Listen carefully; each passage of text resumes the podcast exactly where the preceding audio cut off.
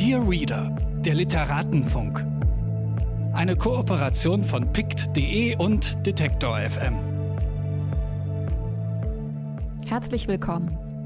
Mein Name ist Mascha Jakobs und ich spreche in diesem Podcast mit Autorinnen und Viellesern über ihre Lesebiografie, darüber, wie das Lesen ihr Schreiben bestimmt, wie sie ihr Bücherregal organisieren und was sie am liebsten lesen.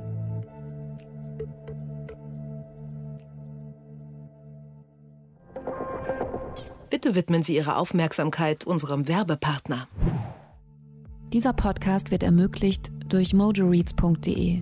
Mojo ist der neue Bioladen für Bücher im Netz. Hier findet ihr alle Bücher, ob Print oder E-Book. Ihr könnt sie an jeder beliebigen Stelle Probe lesen und euch auf der Plattform über das Gelesene austauschen. Wer Bücher empfiehlt, die dann gekauft werden, verdient 10% mit. Für Rezensionen und Kurzbesprechungen bekommt ihr Credits, die ihr dann wieder für neue Bücher auf der Plattform ausgeben könnt. Mojo nervt euch nicht mit Werbung und es gibt keine gekauften Reichweiten. Richtet euch jetzt eure eigene Leseecke bei mojoreads.de ein. Giovanna Reisinger ist eine Tausendsasserin. Nach einem Abschluss in Kommunikationsdesign studierte sie Drehbuch und Dokumentarfilmregie an der Hochschule für Fernsehen und Film München.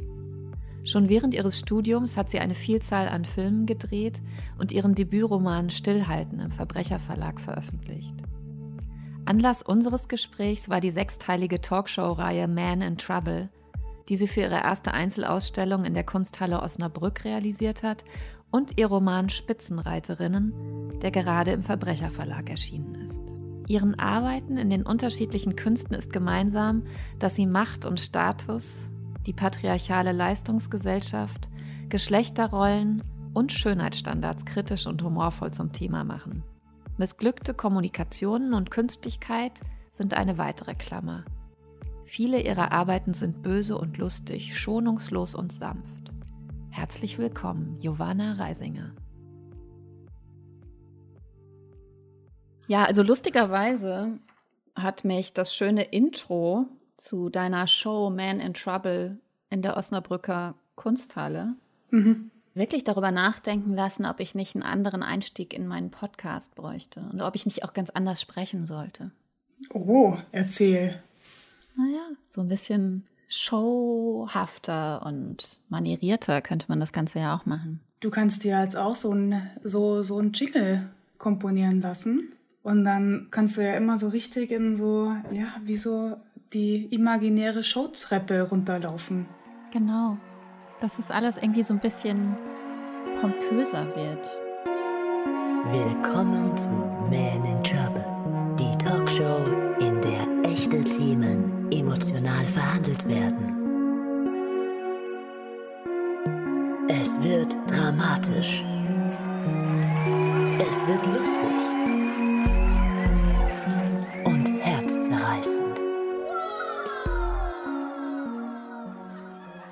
Hätte es Corona nicht gegeben, wäre es eine Einzelausstellung von dir gewesen, in der du live sozusagen ein Talkshow-Format gezeigt hättest. Ist das richtig? Naja, fast, weil es hat ja auch funktioniert, zumindest so teilweise. Also die Ausstellung hat ja schon im August eröffnet und dementsprechend die ersten drei Monate war sie ja auch zugänglich und zu sehen. Und als wir die ersten drei Episoden gedreht haben, war tatsächlich auch Publikum vor Ort. Also es war Publikum anwesend. Und bei den zwei, also bei den letzten drei Episoden dann eben nicht mehr, weil da ging es dann nicht mehr. Da durften wir niemanden mehr reinlassen. Hat das einen Unterschied gemacht? Ja, in der Inszenierung natürlich total, weil man in dem Moment, man muss sich das so ein bisschen vorstellen, es ist ja so eine riesige Kirche, diese Kunsthalle. Und wir haben da so ein Gerüst reingebaut und oben auf dieser Gerüstebene haben wir dieses Fernsehstudio ähm, installiert. Und sobald da dann auf diesen, wir haben alles war so pink, wir haben es so möglichst einheitlich gehalten. Und auf, sobald man auf diesen pinken Klappstühlen, die wir da aufgestellt haben in dem Zuschauerraum, sobald da Leute halt auch Platz genommen haben, mussten wir ja nicht nur unsere Show denken und die inszenieren, sondern auch das Publikum mitdenken. Das heißt, es gab so ganz viele Informationen, die wir dann natürlich auch immer wieder geteilt haben. Es gab immer wieder eine Stimme aus dem Off, die man auch in manchen Episoden noch hört, die dann wiederum dem Publikum, den ZuschauerInnen erzählt hat, was wir jetzt machen. Also tatsächlich auch so praktisch. So zum Beispiel so, okay, wir haben jetzt den dritten Durchlauf, die Kamerafrauen gehen jetzt übrigens auf die Bühne und werden jetzt ungefähr allen die Sicht versperren, aber die drehen jetzt Close-Ups und dann kann man jetzt irgendwie auch nichts machen.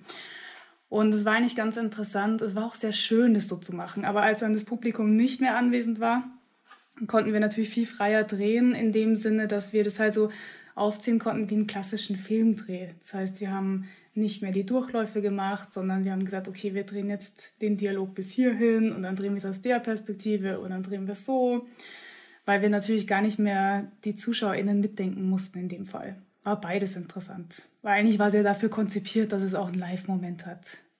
Das ging dir aber auch um eine Situation, in der ein Dialog dadurch, weil er so, so künstlich an sich schon ist, überhaupt nicht möglich ist, oder? Also meinst du jetzt zwischen der Moderatorin und ihren Gästen oder auch zwischen dem Publikum und der Show? Ja, beides meine ich. Ja, ja, das war beides war irgendwie toll, weil wir haben natürlich das Publikum auch dementsprechend wie in so einer richtigen Fernsehshow. Ich weiß nicht, ob du schon mal zu Gast warst in so einer Show oder die so ähnlich ist, da gibt es ja dann immer so diese Anheizer. Und diese AnheizerInnen, die haben ganz oft haben die so Schilder oder so Props, die halt dem Publikum symbolisieren, was sie jetzt machen sollen. Das wird auch vorher immer so geübt. Das ist eigentlich wirklich total toll, weil es ist auch wirklich ähm, hat dann so einen Energieboost auch in diesem Publikum oder in diesem Zuschauerinnenraum, weil dann plötzlich steht da so jemand vorne und sagt einem genau, was man machen muss. Die, die Person sagt dann, okay, und da müssen wir applaudieren, das muss der größte Applaus sein. Und dementsprechend haben wir natürlich auch unser Publikum so versucht anzuheizen. Aber ich wusste von Anfang an, dass ich diese Reaktionen gar nicht verwenden werde. Also es war irgendwie so ein toller Dialog, dass dieses Publikum, wir haben sie dann auch dazu aufgerufen, zum Beispiel, wenn sie einer Situation oder einem Dialog oder einer Aussage besonders, wenn sie die besonders ansprechend fanden oder besonders daneben, dass sie dem auch Ausdruck verleihen könnten. Und ganz manchmal haben wir das noch reingeschnitten, weil wir sie aufgenommen haben, ist natürlich. Und es gibt manchmal so echte Publikumsreaktionen, die aber in dieser super künstlichen, also künstlichen Show, die wir ja letztendlich daraus gemacht haben, gar nicht unbedingt auffällt. Man kann ja nicht mehr unterscheiden, ist es jetzt eingespielter Applaus oder echter Applaus, ein echter Buchruf, ein eingespielter, komponierter, habe ich den aufgenommen. Genau, und das war, fand ich total toll, auch das Publikum so ein bisschen in die Irre zu führen, inwieweit sie jetzt selber noch darin vorkommen werden. Und es gab auch viele Enttäuschungen in dem Sinne, aber das war ja das Jahresthema der Kunsthalle Osnabrück. Dementsprechend hat, das dann, hat sich das dann so eingelöst. Was war überhaupt die Idee? Also warum genau dieses Format, auch dieser Daily Talkshows? Also ich bin schon so ein klassisches Fernsehkind gewesen.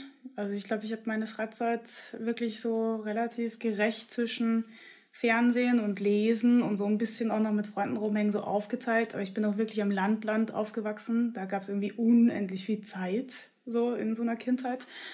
Und ich bin tatsächlich mit diesen Formaten auch so aufgewachsen und habe die so wahnsinnig gerne konsumiert und hänge auch so ein bisschen in diesen Formaten, weil sie mich in ihrer Machart so also wirklich in, interessieren auch. Also wie wird geschnitten, wie wird so eine Klimax erzeugt oder wie versucht man so Höhepunkte ähm, zu, zu konstruieren auch und auch wie unfassbar gemein das ist, dass es so wirkt, als wäre es so real, es hat so einen Anspruch zu behaupten, es wäre jetzt alles so Realität und in Wahrheit sitzen da unglaublich viele ProduzentInnen, Producer, die ja auch ihre Figuren daraufhin so ein bisschen manipulieren.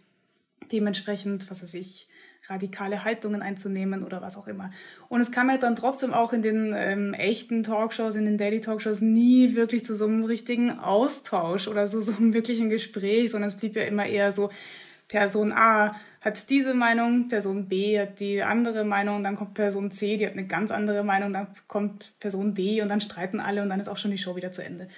Und dementsprechend hat mich das auch interessiert, was so auf der sprachlichen Ebene passiert und wie ich das dann aber auch schreiben kann, so als Drehbücher zum Beispiel. Und mir war das so ganz wichtig, dass man so eine Moderatorin hat, die daran glaubt, die auch an ihre Show glaubt, die auch glaubt, dass sie jetzt tatsächlich diese großen Themen so richtig gut bearbeiten kann und irgendwas so rausgeben kann an die Welt, was so ein bisschen sowas fast wie so ja Closure oder sowas bringen könnte. Man aber gleichzeitig so Gäste hat, die einfach nichts erzählen. Also die arbeiten sich ja selber an ihren Oberflächen so ab und sagen auch immer, alles ist zu privat, man will das gar nicht mehr so rausgeben und wollte unbedingt so diesen ja, diesen Fall der Moderatorin auch erzählen, dass die dann selber so ein bisschen so fast gebrochen ist in ihrer Show und dann da so ja, deprimiert wieder rausgeht.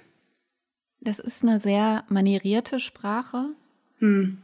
die du da benutzt. Ich habe mir jetzt einige deiner filmischen Arbeiten angeschaut. Das scheint dich oft zu interessieren. Und sowieso habe ich die Vermutung, dass es ein ähm, großes Formbewusstsein gibt bei allem, was du machst. Und vielleicht kommen wir da mal zu der Literatur, weil du machst ja nicht nur Filme und Kunst, sondern hast auch gerade dein zweites Buch veröffentlicht. Also es gibt dein Debüt Stillhalten 2017 im Verbrecherverlag erschienen und jetzt gerade das aktuelle Buch Spitzenreiterin. Und auch in deinem Debüt ähm, sind Sprache und Inhalt stark aufeinander bezogen und deswegen gleich zum aktuellen Buch. Was war dort die sprachliche Entscheidung oder war das dort nicht so wichtig? Also bei Stillhalten hatte ich ja tatsächlich auch dieses Bedürfnis, durch die Sprache den Inhalt nochmal so ja, fast so zusätzlich zu illustrieren. Vielleicht beschreibt das das ganz gut, weil ich hatte so das Gefühl, doch eine unzuverlässige Erzählerin und eine, die wirklich auch so ein bisschen, ja, ich hatte eher so das Bedürfnis, durch die Sprache die LeserInnen auch so in den Wahnsinn zu treiben, wie ich meine Figur in den Wahnsinn treibe und wollte es dann nochmal auf diese Ebene übersetzen. Und bei den Spitzenreiterinnen habe ich diesen Versuch beiseite gelegt und habe jetzt versucht, eher so ein LeserInnen freundlicheres Buch zu schreiben, was sich an so verschiedenen Themen so abarbeitet, die mich sehr interessieren, die auch in den filmischen Arbeiten immer wieder vorkommen und es aber mit so einer Sprache zu schreiben, die total zugänglich ist, aber ich glaube schon auch eine gewisse Härte mit sich bringt. Ich weiß nicht, ob das das jetzt gut beschreibt. Also es ist ein, man könnte sagen, ein Gesellschaftsroman in Episoden und die Figuren, die du beschreibst, hast du nach Frauenzeitschriften Namen stilisiert, könnte man sagen. Ich hatte so ein bisschen den Eindruck, dass du auch auf so einer sprachlichen Ebene dieses extrem zugängliche, was man aus eben Frauenzeitschriften kennt, äh, fast imitiert hast. Aber vielleicht liege ich da auch falsch. Ich glaube, dass dieses Buch, die Frauen stilisieren, jetzt sind nicht nach den Frauenzeitschriften stilisiert, die sind nach diesen benannt. Also ich glaube jetzt nicht, dass wenn man die Figur Tina hat, zum Beispiel, man jetzt weiß, wie die Zeitschrift Tina funktioniert. Also davon wollte ich mich möglichst weit entfernen. Aber schon in der Sprache wollte ich so etwas kreieren, was so auch in diesen sehr kurzen Kapiteln, man kann immer wieder eine Pause machen. Ich habe so das Gefühl, durch diese ähm, Kapitel- und Unterkapitelstruktur kann man das Buch auch ständig wieder zuklappen, zur Seite legen und später wieder aufschlagen. So. Und das sind schon so ähnliche Mechanismen, die man auch mit diesen Zeitschriften hat. Oder die ich zumindest mit denen auf jeden Fall habe. Ich lese selten so eine Zeitschrift von vorne bis hinten durch. Im Zuge des Romans habe ich all diese Zeitschriften gelesen und fand es wahnsinnig faszinierend und fand es sehr, sehr toll für so eine bestimmte Zeit.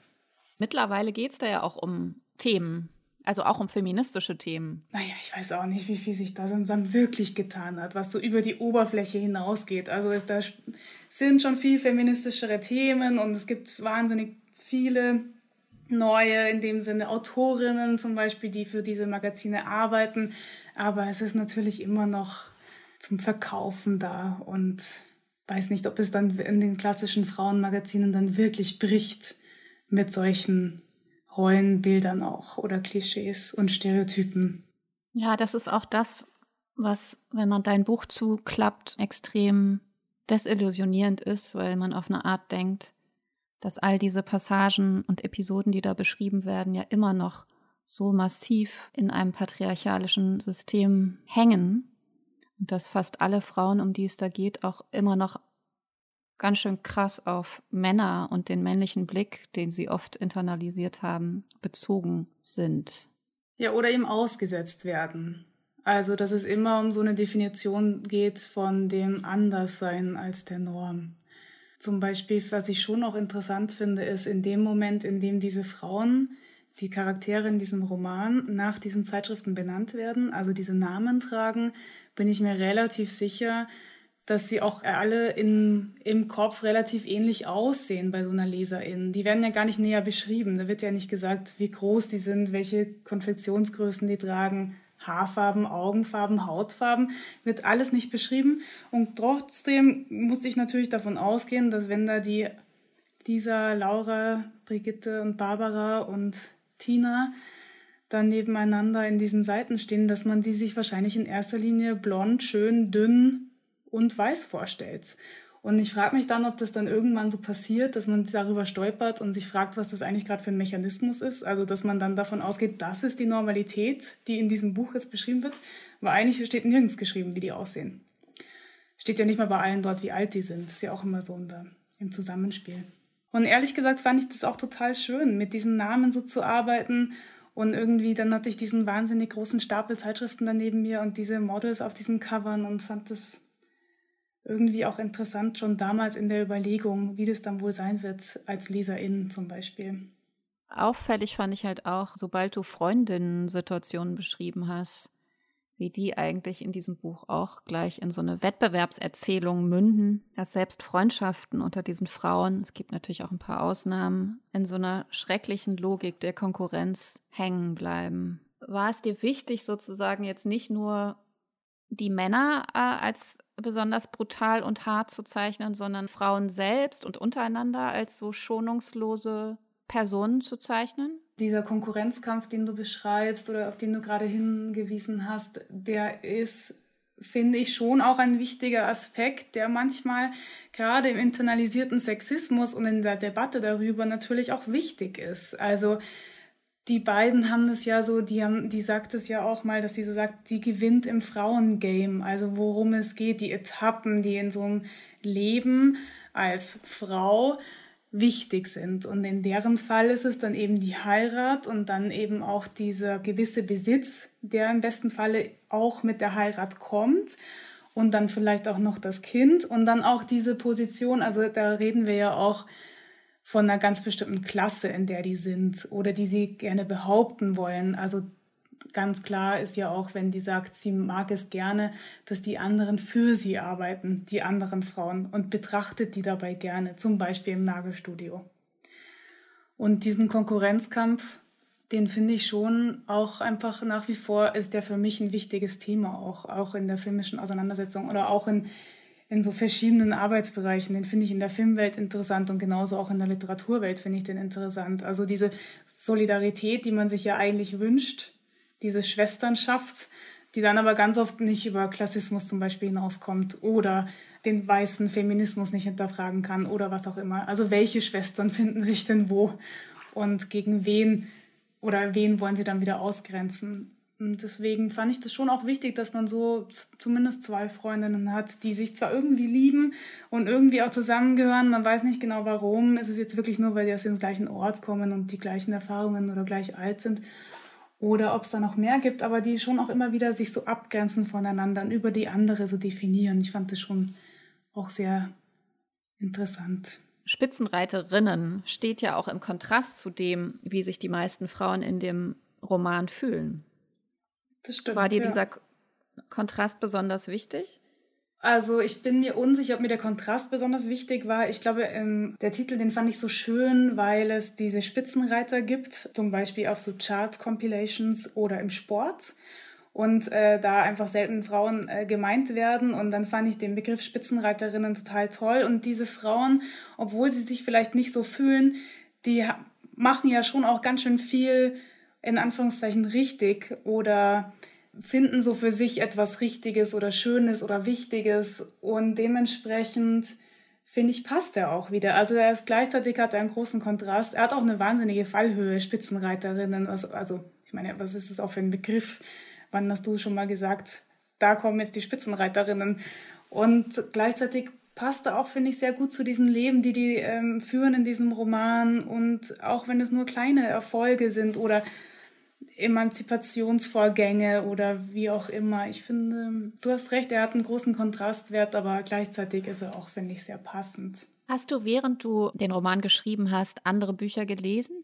Ich habe tatsächlich schon Bücher gelesen, aber Sachbücher. Also mhm. wenn ich einen literarischen Text schreibe, kann ich eigentlich keine anderen Romane lesen oder nur so ganz selten, aber es gelingt mir eigentlich nicht so gut, weil ich mich nicht so gut darauf konzentrieren kann. Aber Sachbücher lese ich dann wahnsinnig gerne eigentlich. Aber ich lese eigentlich eh die ganze Zeit irgendwas. Und das auch schon immer? Also auch schon als Kind? Ich habe schon früh angefangen zu lesen und war, also wie gesagt, entweder man fand mich halt vor dem Fernseher oder in meinem Zimmer oder mit meiner besten Freundin im Wald so klischeehaft es auch klingt, aber meine Mutter hat was Tolles gemacht und ich habe da vor kurzem drüber nachgedacht, wahrscheinlich auch im Zuge unseres Podcasts. Sie hat nämlich mir, als ich so, hm, wie alt werde ich da gewesen sein, zehn, elf, ich weiß es nicht, hat sie mir ihre Jugendbuchbibliothek gegeben. Und ich habe dann die gleichen Bücher gelesen, die sie gelesen hat in dem Alter, in dem ich damals war und fand das damals schon total interessant. Aber jetzt finde ich es noch viel lustiger. Ich finde es so einen schlauen Griff auch von ihr, den ich damals gar nicht verstanden habe. Aber dann liest man so Bücher, die in den 60ern, 70ern geschrieben worden sind. Und da war die Rolle oder die Vorstellungen an so Mädchen ja noch so ganz anders. Und ich kannte das damals schon so differenziert betrachten und habe mich aber dann gleichzeitig auch meiner Mutter so nahe gefühlt, die ich ja immer nur als so erwachsene Person natürlich betrachtet habe. Die war ja für mich nie Kind, so die war halt immer diese erwachsene Frau und fand es dann irgendwie schon so ulkig. Und jetzt im Nachhinein finde ich das unglaublich lustig. Ich habe das auch geliebt, Hani und Nani, alle Folgen. Und hin und wieder, wenn ich bei meinen Eltern bin, lese ich mal wieder so ein Buch und finde es schon, bin schon ganz schön froh, dass sich so viel getan hat.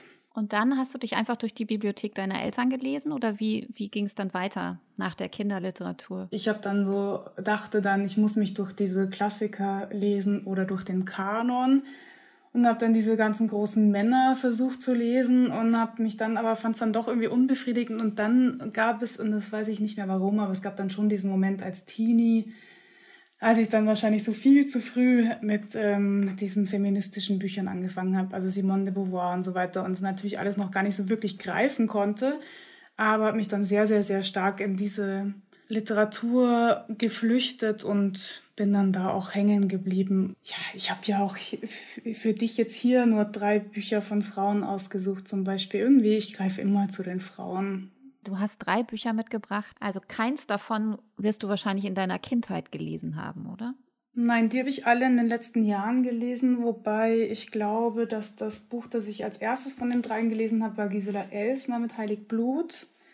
Dann kam Angelika Schropsdorf, der Geliebte, und dann Toni und Moni von Petra Piuk. Genau. Und äh, das war auch besonders toll, als ich Gisela Elsner gelesen habe. Da war ich danach tatsächlich ein bisschen verzweifelt und dachte, ich brauche gar keine Bücher mehr schreiben, weil das ist schon das perfekte Buch. Ich kann gleich wieder aufhören mit dem Vorhaben. Und dann habe ich aber doch meinen ersten Roman noch zu Ende geschrieben. Habe aber schon auch, ähm, da ja auch im Verbrecherverlag erschienen, einige Diskussionen mit meinen Verlegern oder mit, meiner, mit meinem Verleger eigentlich darüber dann geführt, inwieweit ich mich auch erschrocken habe, wie gut dieses Buch ist. Ich finde es wirklich unfassbar gut. Genau, der Verbrecherverlag hat die Werkausgabe von Gisela Elsner übernommen, was ganz fantastisch ist, weil viele ihrer Bücher auch gar nicht im Deutschen erschienen sind. Oder zumindest Heilig Blut ist zunächst auf Russisch erschienen und dann 15 Jahre später erst im Verbrecherverlag.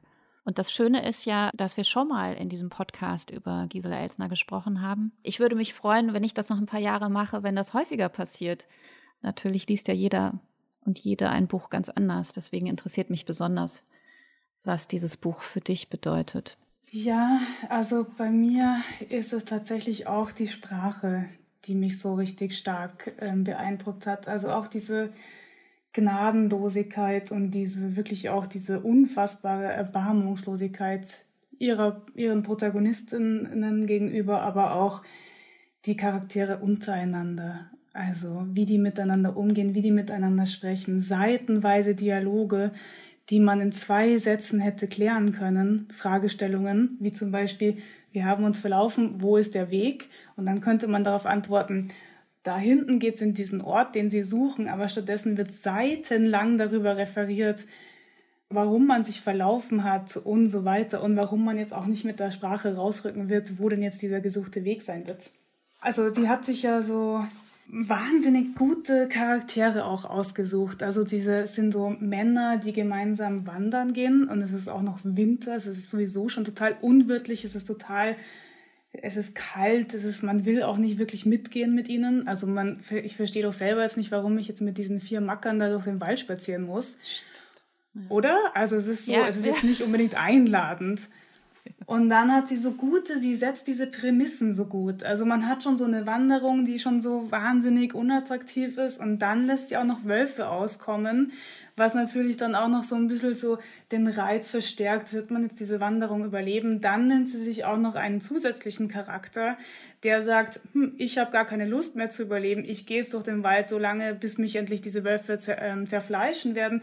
Dann hat man diese störrischen Typen, die dann auch noch diesem anderen Mann hinterher wandern wollen, weil sie den eigentlich retten wollen. Gleichzeitig stellen sie fest, dass mit jedem Wirtshausbesuch, den dieser selbstmörderische Typ da irgendwie ähm, sich selber zugestanden hat, die beste Zeit seines Lebens hat, dann kippt diese ganze Empathie und diese, wir möchten den jetzt irgendwie retten, zu so einem Unverständnis. Und die werden ja dann auch richtig gehässig, weil der da bei dieser Hochzeit die ganze Nacht tanzt zum Beispiel. Gleichzeitig hat man immer noch die ganze Zeit dieses Gelaber von diesen Wölfen, die auch nirgends auftauchen. Dann kommen sie endlich dann passiert was Schlimmes und dann kommt noch eine Figur, die dann auch noch völlig hoffnungslos ist. Und obwohl wir schon alle wissen, dass es völlig katastrophal geendet ist, schon längst, aber die Figur weiß es halt noch nicht. Und bis zum Schluss bleibt diese Figur hoffnungsvoll. Und obwohl man weiß, es ist wirklich fürchterlich zu Ende gegangen, bleibt man bei ihr und hat so das Gefühl, man möchte ihr sagen können, alles wird gut, aber es ist einfach, es ist so ruiniert, es ist so kaputt. Es gibt nichts mehr zu tun dann schlägt man dieses Buch zu und ich finde, man ist einfach nur weggeblasen von, diesem, von dieser unglaublich intensiven Erzählung. So geht es zumindest mir. Und das zweite Buch, was du mitgebracht hast, von Angelika Schropsdorf. Mhm. Also Angelika Schropsdorf schreibt eigentlich so gehobene Unterhaltungsliteratur, aber es ist auch ganz schön brutal und irgendwie versteckt schonungslos, oder? Siehst du da einen Zusammenhang? Ja, finde ich auch. Ich finde, alle drei Bücher haben so eine gewisse Schonungslosigkeit. Und bei der Schropsdorf ist es so, es kommt so wahnsinnig harmlos daher. Es geht um so eine eigentlich eine Liebesgeschichte. Also, und es geht um so eine romantische Vorstellung auch von, von Liebe, so diese Form von ähm, er wird mich als Frau retten. Genau, das heißt der Geliebte das Tolle an diesem Text ist, man begleitet diese Frau, diese Protagonistin über einige Zeit und verschiedene Ortschaften. Es beginnt am Wannsee, dann geht es über München nach New York. Gleichzeitig macht diese Protagonistin mehrere Emanzipationsprozesse durch. Also sie zum Beispiel motzt auch total viel über die Frauenbewegung, immer relativ versteckt, also schon in, nicht nur in Nebensätzen, aber es gibt immer wieder so Momente, wo sie so sagt zum Beispiel, na toll, erst schreien sie alle, sie wollen arbeiten, die Frauen, das haben sie jetzt davon, jetzt müssen sie die ganze Zeit arbeiten gehen und das nennen sie dann Emanzipation oder so. Und das sagt sie aber auch immer aus so einer ulkigen Haltung heraus, weil sie natürlich auch irgendwie auf eine gewisse Art und Weise zur Upper Class sowieso schon gehört. Das heißt, sie hinterfragt ja auch gar nicht den Klassismus und in dem Moment, in dem sie dann endlich anfängt, endlich auch zu arbeiten, steigt sie in einer leitenden Position ein. Das heißt, die macht ja auch nicht einen Job, den jetzt andere Frauen, die schon die ganze Zeit arbeiten, machen, sondern sie ist sofort in so einer leitenden Position in so einem Verlag, den ihr Vater aufgebaut hat und fliegt dann zum Beispiel sechs Wochen nach New York, in dem sie gefühlt einen Termin hat. Und es ist schon auch interessant, dass sie das dann so gar nicht hinterfragt, aber gleichzeitig im, im Laufe des Textes wieder so voranschreitet und auch die, die Frau diese Entwicklung durchmacht, emanzipiert sie sich sowohl von den tradierten Rollenvorstellungen, aber auch von ihrer Wut auf die anderen Frauen. Also sie kann es dann auch hinter sich lassen, dieses Gemotze, sondern kann es dann auch anerkennen, so, was die Frauenbewegung schon geleistet hat zu dem Zeitpunkt. Aber es ist alles recht versteckt und ich finde es schon auch sehr bemerkenswert, muss ich sagen. Und dann natürlich diese toxische Liebesbeziehung. Finde ich ein super aktuelles Thema nach wie vor. Mit so einem Mann, der erst total idealisiert wird und total überhöht wird und wirklich so dieser Retter sein soll. Dieser Ritter, der dann so kommt und sie auch aus ihrem öden Leben befreien soll und wo sich dann herausstellt, dass der auch einfach völlig übergriffig ist in jeglicher Art und Weise bis hin zu den Momenten, wo sie dann auch einfach offen sagt, ich hoffe, er bringt mich nicht um. Ja. Und spätestens in dem Moment bin ich als Leserin natürlich dann total ängstlich auch gewesen und hoffe auch, dass sie nicht stirbt. Die Angelika Schropsdorf hat wirklich äh, eine Gabe, auch so also es geht ja auch um wirklich heftige Themen, also Gewalt, eine Vergewaltigung. Das ist aber alles in so einem ganz leichten Ton beschrieben und dennoch schonungslos. Das ist auch ein totales Talent, was sie äh, besitzt. Dann sind da so lakonische Sätze drin wie Mein Gefühl für dich ist durchgeschnitten wie eine Telefonschnur. Es klingelt nicht mehr. Also es gibt dann auch so einen total guten Humor. Absolut. Ich kannte ähm, bislang, du bist nicht so wie andere Mütter, mhm. was mir auch schon extrem gut gefallen hat. Und ich glaube, dass Angelika Schropsdorf genauso unterschätzt ist, wenn auch natürlich sozusagen auf der anderen Seite des Extrems wie Gisela Elsner.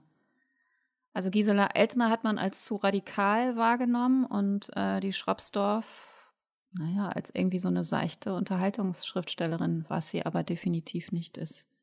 Ja, und ich würde eben auch sagen, das ist ein unfassbares Talent mit so einer in Anführungszeichen harmlosen Sprache, sich dann auch diesen, also die, das offenbart so viel Brutalität. Die ganzen letzten paar Seiten, die sind, finde ich, so unfassbar intensiv und brutal und niederschmetternd und dieser ganze Umgang auch mit den Vorstellungen Frau sein, Frauenrollen, es kommt da alles drin vor. Man wird nicht unbedingt darauf stoßen vielleicht, wenn man auch das nicht sehen möchte. Ich glaube, man kann gut daran vorbeilesen. Angelika Schropsdorf hat da wirklich was geschafft, auch mit dieser Besessenheit umzugehen, mit dieser, mit dieser weiblichen Perspektive, so wie fast so ein bisschen wie Chris Kraus, dass man so sagt, man hat so eine Obsession mit diesem Mann und dann geht die aber auch so schonungslos mit ihrer Protagonistin um. Und dann lässt die die da wirklich mit dem noch in den Urlaub fahren. Und alle, alle Alarmglocken schrillen schon. Und man ist so, fahr auf gar keinen Fall jetzt mit dem mit und nimm auch dieses Kind nicht mit. Und dann fährt die mit dem in die Berge, in so abgelegene Wirtshäuser. Und man leidet auch so richtig mit der mit, weil die auch so eine, der, diese Protagonistin hat ja auch fast so eine Gier auf diese Extremsituationen die fordert das ja auch so ein bisschen mit daraus und gleichzeitig fühlt man auch so mit ihr mit. Dieser ganze Mechanismus ist total nachvollziehbar. Ja, genau, so weil sie natürlich auch ein antibürgerliches Leben genau. haben will. Und diese Erzählung von so einer obsessiven Liebe, also die kommt ja auch so einer Hollywood-esken Erzählung ja gleich. Also die will das ja auch, die will dieses Happy End. Und sie sagt ja auch, sie hat alle möglichen Varianten schon ausprobiert. Heiraten war scheiße. Kind kriegen hat auch jetzt nicht das Glück gebracht irgendwie. Und dazu klammert sie sich noch an diesen Macker, aber zum Glück hat sie ja jetzt dann auch noch ihren Job und macht was anderes. Sie kommt am Ende gut weg. Ja. Sie kann sich noch retten. Mehr dürfen wir aber nicht verraten. Aber kauft euch dieses Buch, besorgt es euch. Ja, absolute Kaufempfehlung. Aber ich würde sagen, alle drei Bücher sollen gekauft werden. Ja, genau, das dritte Buch. Das hat mir extrem ähm, viel Freude bereitet. Das freut mich. Ich habe das schon einigen Leuten geschenkt, die haben mir das dann trotzig und wütend zurückgegeben und fanden es gar nicht so witzig. Aber ich bin froh, dass du es mochtest. Also Petra Piuk mit Toni und Moni oder Anleitung zum Heimatroman. Und es sagt natürlich schon alles, um was es geht. Also, womit es sich auseinandersetzt. Auf dem Cover sind auch, ist auch so eine schöne, schöne Bergwelt und so eine Kirche. Das ist schon richtig gut zur Einstimmung. Das ist auch erst 2017 erschienen. Ja. Erst bei Kremeyer und Scheriau. Und dann jetzt nochmal 2019 bei Kein und Aber als Pocket-Version. Und es gibt auch eine Büchergilde-Ausgabe. Es ist ein Fake-Roman. So wird er zumindest selbst genannt von der Autorin. Und es geht um ein fiktives kleines Dorf, Schöngraben an der Rauscher. Und es ist eigentlich eine, ein sehr konzeptueller Roman, eine Metafiktion, würde ich sagen, in der Paratexte äh, eine große Bedeutung spielen. Das stimmt. Ich finde, man könnte es durchaus aber auch als Anleitung verstehen. Also würde ich jetzt versuchen, einen Heimatroman zu schreiben und würde mich fragen, was muss denn wohl alles in einen Heimatroman? Würde ich schon auch zu diesem Buch greifen und diese Liste hier abarbeiten. Da steht nämlich alles schön aufgedröselt, was man so braucht. Einen schönen Ort, die schöne Musik, den Dorfheld, der natürlich auch fesch ist, Traditionen, Werte, nur die Guten, die im Dorf leben, immer gutes Wetter. Alkohol, ganz wichtig. Alkohol. Man braucht natürlich auch einen Bösewicht, einen Antagonist, der aber natürlich nicht im Dorf lebt, sondern dazukommt von außen. Es muss natürlich jemand sein, der nicht in der Dorfgemeinschaft ist. Das ist schon wirklich ein wahnsinnig tolles Buch. Es ist unglaublich böse. Ja, weil es geht eigentlich um Gewalt und Sexismus. Auch, ja. Naja, und auch total, also ein Anti-Heimat-Roman. Eine gnadenlose Auseinandersetzung mit diesem Heimatidyll. Bist du in so einem Heimatidyll groß geworden? Ja, mehr oder weniger. Also ich bin ja wirklich am Landland in Oberösterreich aufgewachsen. Also ich bin erst in München geboren worden und als ich aber eingeschult wurde, kurz zuvor sind wir nach Österreich gezogen. Aber es war nicht so dieses Klischee schöne Österreich, so mit so Bergen und der Lederhosen und so und den Knödeln jeden Tag, sondern es war wirklich so das Land, Land, das flache Land und das war wahnsinnige Öde, aber auch gleichzeitig total aufregend. Es war so ganz anders, war natürlich ein totaler Kontrast zu dem bisherigen Leben in München und in so einer Stadt.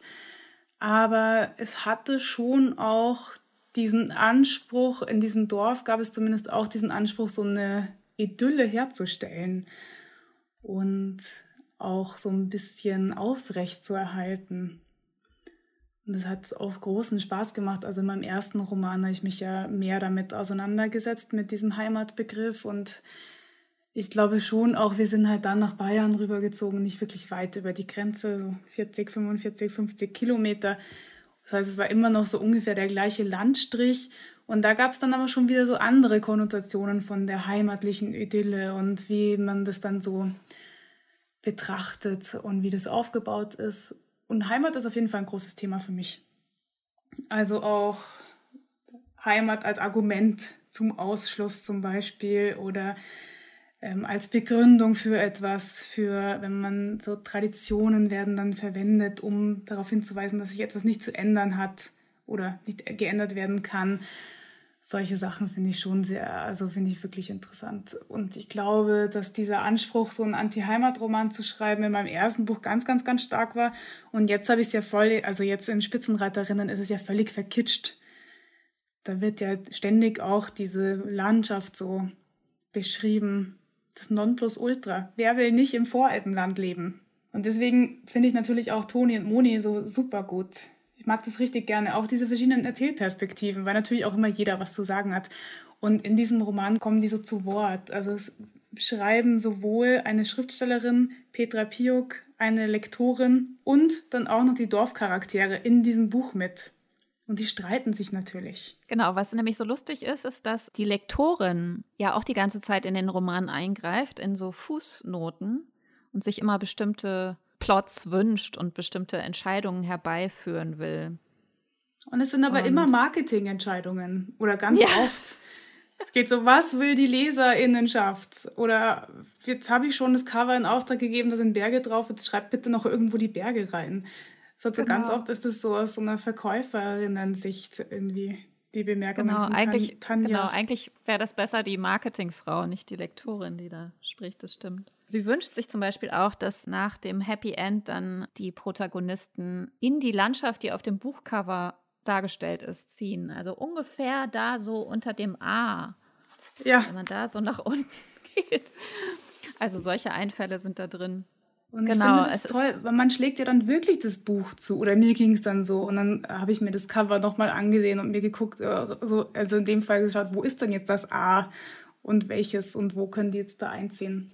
Und auch, dass sie immer so fiktive ähm, Publikumsmomente reinschreibt. Also man könne sich ja jetzt melden und könnte sagen, wie man das und das findet. Und dann gibt es so Leserbriefe, die sich dann so prompt beschweren. Über das gerade gelesene Kapitel beschwert sich schon jemand, weil das ja. nicht gut genug ist.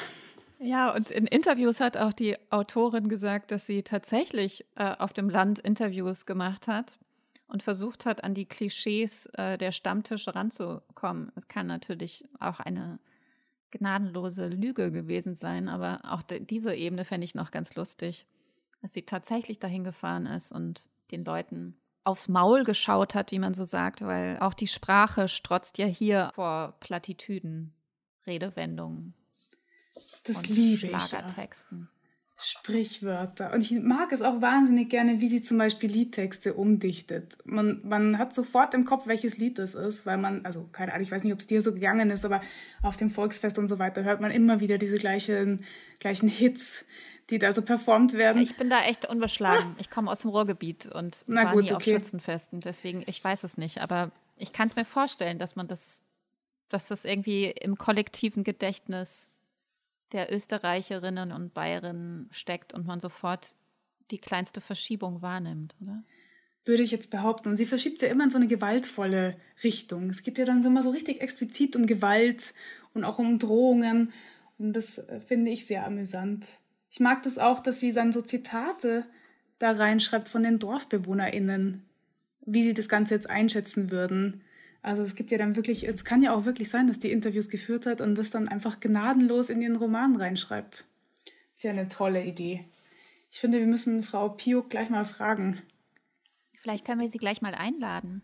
Ich würde sie wahnsinnig gerne kennenlernen. Haben wir dann zu dritt dieses Date? Das finde ich auch toll. Ja, das können wir gerne machen. Das ist doch super gut. Ich bin gespannt, was sie sagt. Aber genau, Redewendungen und so bestimmte Plattitüden und Sprichwörter, die äh, interessieren dich auch sehr, ne? Die kommen auch immer wieder vor. In deinen filmischen Arbeiten, aber auch in deiner Literatur. Frauen, die viel über Sprichwörter kommunizieren, in Fernsehfilmen zum Beispiel, sind relativ einfach, behaupte ich jetzt, aus den Fernsehfilmen, die ich kenne, zu lesen. Und ich glaube, so ein Spiel mit Lesarten ist mir schon auch wichtig in der, in der Entwicklung von meinen Charakteren. Also auch diese, dieser Kontrast oder dieses Spiel mit Harmlosigkeit und Brutalität zum Beispiel. Du schreibst auch Drehbücher oder kommst vom Drehbuch und hast dann angefangen, Filme zu machen. Wenn man jetzt sozusagen zwischen den Künsten arbeitet, ist dann, wenn du da sitzt und dieses Buch schreibst, äh, das nochmal eine bewusste Entscheidung, jetzt auch mit anderen Mitteln zu arbeiten? Weil konzeptuell ist es ja beides. Ja, ich habe so das Gefühl, das könnte so eins dieser Motive in meiner Sprache auch sein, dass ich dann extra äh, bildhaft vielleicht auch erzähle. Also zumindest haben einige LeserInnen gesagt, es sei so sehr filmisch schon beschrieben, ohne dass das mein Anspruch war. Also ich habe mir jetzt nicht gedacht, ah, Moment mal, ich könnte jetzt ein Drehbuch literarisch aufbereiten und dann ist es auch super, sondern ich glaube, ich hatte schon, es ist so ein, so ein komischer Kompensationsmechanismus auch in meiner Sprache vielleicht, also über diese Bilder dann auch nochmal so eine andere Ebene zu erzählen. Und das wiederum hilft ja mir auch total, mich von dieser Drehbucharbeit dann wiederum zu abzu, abzukapseln, weil ich hier ja die Bilder tatsächlich ausformuliere und aufschreibe und mir in der Drehbucharbeit immer denke, aha, so werde ich das dann inst, ins, äh, inszenieren und so wird es dann später aussehen. Und ähm, in so einem literarischen Text schon die ganze Energie darauf au aufwenden kann, das schon so zu beschreiben, wie es dann auch aussehen soll im Kopf. Ohne dann noch so offene, also schon auch offene Stellen zu lassen, aber kannst ja du jetzt besser sagen, wahrscheinlich, wie sich das für dich gestaltet hat. Siehst du die Landschaften vor dir? Ja, ich sehe die vor mir, aber ich hatte auch dort die ganze Zeit den Eindruck, dass es fast wie so ein generisches Erzählen ist. Also es sind auch sofort so Klischees von bestimmten Landschaften, die ich vor mir sehe. Also ich werde zurückgeworfen auf meine eigenen Stereotype. Na, das ist doch super. Weil es dir gelingt, in Spitzenreiterinnen, ich habe mich wirklich kaum identifiziert mit den jeweiligen Personen. Also es hat eher so eine gewisse Desidentifikation stattgefunden, die aber dazu führt, dass ich auf mich zurückbezogen werde. Bei Schropsdorf ging es mir so ähnlich. Ich habe mich wenig mit ihr identifiziert, aber dadurch war ich trotzdem so auf mich zurückgeworfen. Ich hatte so eine ablehnende Haltung ihr gegenüber, weil ich auch so ablehnend dieser toxischen Beziehung gegenüber war. Aber gleichzeitig hat es natürlich auch mich und meine bisherigen, zum Teil auch toxischen Beziehungen, hat es das wieder aufgemacht und auch so wieder hervorgeholt. Ähm, es ist ja auch ganz toll, wenn man sich so Dokus über die Schropsdorf anschaut. Also je älter sie wurde, desto härter und zynischer und erbarmungsloser wurde sie. Also sie ist einfach eine wahnsinnig tolle Figur auch. Mit der kann man sich ruhig so ein bisschen auseinandersetzen auch.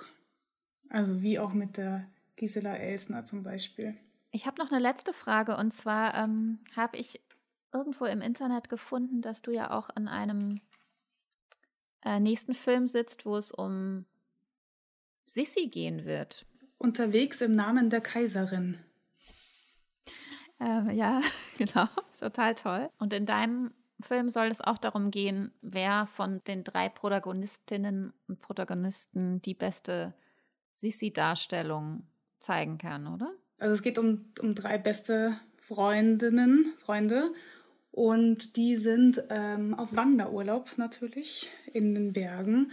Und dann wird ihnen gesagt, dass einer von ihnen die Reinkarnation der Kaiserin ist, also höchstpersönlich. Und sie sollen jetzt aber bitte herausfinden, wer von ihnen die Reinkarnation ist. Und dann ähm, soll sich so ein erbitterter, erbitterter Wettstreit ein bisschen etablieren zwischen den dreien. Also wirklich auch über die überzeugendste Sissy-Performance. Und angedacht sind ähm, Julia Riedler, Benjamin Ratschepur und Thomas Hauser als DarstellerInnen. Und die drei in den Bergen, und ich stelle mir die dann auch so vor mit so einem weißen Landy, so einem Land Rover, mit, auf dem dann hinten wirklich auf der Scheibe so ein pinker Aufkleber drauf ist, unterwegs im Namen der Kaiserin. Und dann sollen die da so, so Bergdörfer heizen und Ballkleider tragen und am Genfer Steg die Sterbeszene üben. Also es ist schon so natürlich in der Tradition der Anti-Heimat-Betrachtung. Und ich glaube, das ist einfach die logische Fortführung jetzt von all dem, was ich jetzt so gemacht habe. Muss ich jetzt so einen richtigen Heimatfilm drehen und zwar so wirklich in den Bergen mit so total tollen Charakteren und ähm, braucht natürlich auch die Sissy dafür, ist ja klar. Aber eh, es ist ganz erstaunlich. Du hältst nichts zurück, du ballerst, du produzierst. Das ist total toll. Ja, manchmal weiß ich nicht, ob das wirklich so toll ist oder ob man jetzt auch mal eine längere Pause einlegen sollte, aber Okay, gut, du sagst nein, dann. Bitte weitermachen. Okay. Und tausend Dank, äh, dass du dir die Zeit genommen hast, mit mir so lange zu sprechen. Na, danke dir, das war total schön. Das nächste Mal ist meine Gesprächspartnerin Mito Sanyal, die gerade ihren Roman Identity veröffentlicht hat. Dear Reader, der Literatenfunk. Eine Kooperation von pict.de und Detektor FM.